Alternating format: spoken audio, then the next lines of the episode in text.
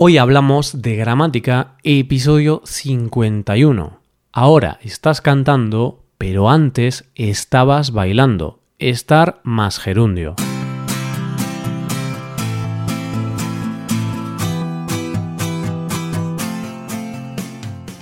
Bienvenido a Hoy Hablamos de Gramática, el podcast para aprender gramática del español cada semana. Ya lo sabes, publicamos nuestro podcast cada miércoles. Puedes escucharlo en iTunes, en Android o en nuestra página web. Recuerda que en nuestra web puedes revisar la transcripción, hacer ejercicios con soluciones y disfrutar de atención personalizada por email. Estas ventajas están disponibles para los suscriptores premium. Hazte suscriptor premium en hoyhablamos.com. Hola, oyente, ¿qué tal? ¿Cómo estás? Volvemos un miércoles más con un nuevo episodio sobre gramática española. Para este episodio tenemos una construcción formada por el verbo estar más otro verbo en gerundio. Veremos los principales usos de esta perífrasis verbal en presente, pasado y futuro. Hoy hablamos de estar más gerundio.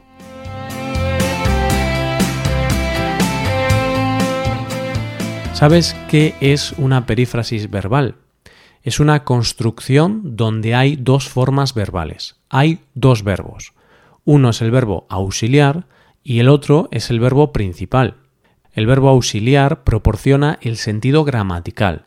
Nos dice el tipo de perífrasis que es. Indica si la perífrasis sirve para hablar de una acción que va a empezar, para indicar obligación o repetición, o incluso para indicar que una acción está en desarrollo, por poner algunos ejemplos. Y el verbo principal aporta el significado a esa perífrasis. Es decir, si hablamos de comer, beber, saltar, jugar, nos dice de qué estamos hablando. En el pasado, en los episodios 30 y 31, ya hablamos de algunas de las perífrasis verbales más utilizadas. Bien, en este episodio vamos a hablar de una de las perífrasis verbales más comunes. Una perífrasis que indica que una acción está en desarrollo. Esta perífrasis se forma con el verbo estar más otro verbo en gerundio.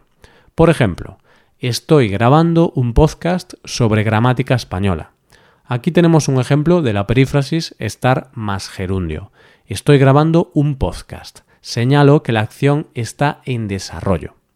Recuerda que el gerundio es una forma no personal de los verbos. Estos son algunos ejemplos de gerundio. Cantando, bailando, soñando, comiendo, bebiendo, partiendo, saliendo. Entonces, ¿cuáles son los principales usos de estar más gerundio? Pues usamos esta perífrasis en tres casos. Para expresar una acción que está en desarrollo, para hablar de una acción que se está realizando y todavía no ha finalizado. Es decir, si estamos haciendo algo y estamos en el proceso, estamos haciéndolo en ese preciso momento, usamos esta perífrasis. Por ejemplo, no puedo salir de fiesta porque estoy estudiando.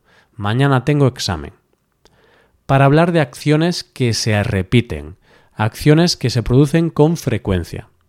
En este caso, es habitual usar marcadores temporales como siempre, nunca, todo el rato, a todas horas.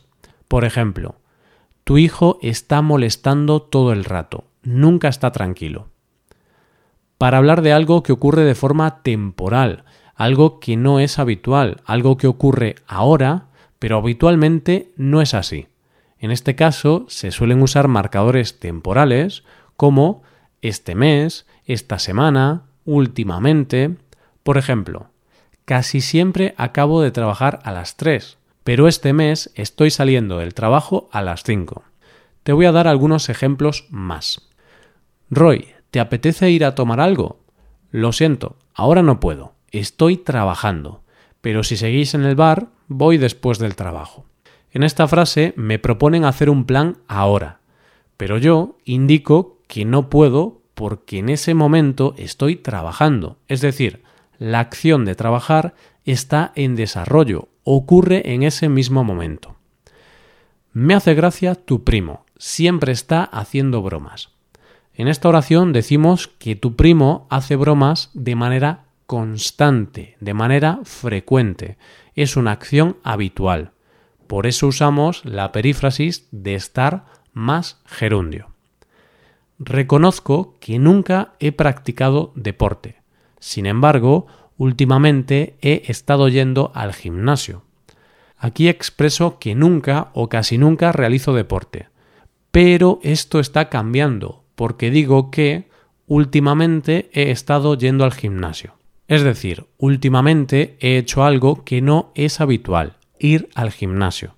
Por eso uso la perífrasis con estar, porque hablo de una acción que no es habitual.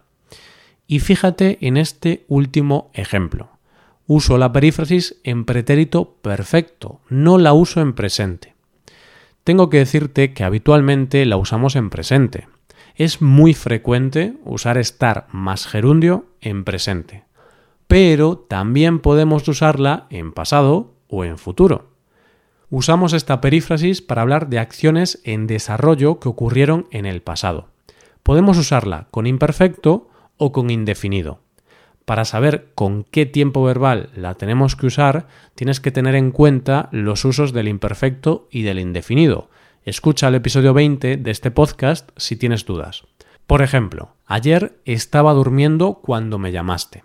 Primero, uso la perífrasis en imperfecto para describir una acción que estaba en desarrollo en el momento en el que ocurrió una acción puntual, en este caso la llamada. Es decir, tenemos dos acciones, una acción puntual, momentánea, y otra acción en desarrollo, pues la acción en desarrollo la expresamos con la perífrasis. Otro ejemplo. Ayer estuve jugando al ordenador todo el día. Aquí uso la perífrasis en indefinido, porque hablo de una acción que duró un tiempo concreto. Tenemos un marcador temporal que especifica ese tiempo concreto. Estuve jugando al ordenador todo el día. En general, cuando usamos estar más gerundio en pasado, casi siempre podemos usar la perífrasis o no. Es decir, son intercambiables. Podemos usar la perífrasis o podemos usar un tiempo verbal normal.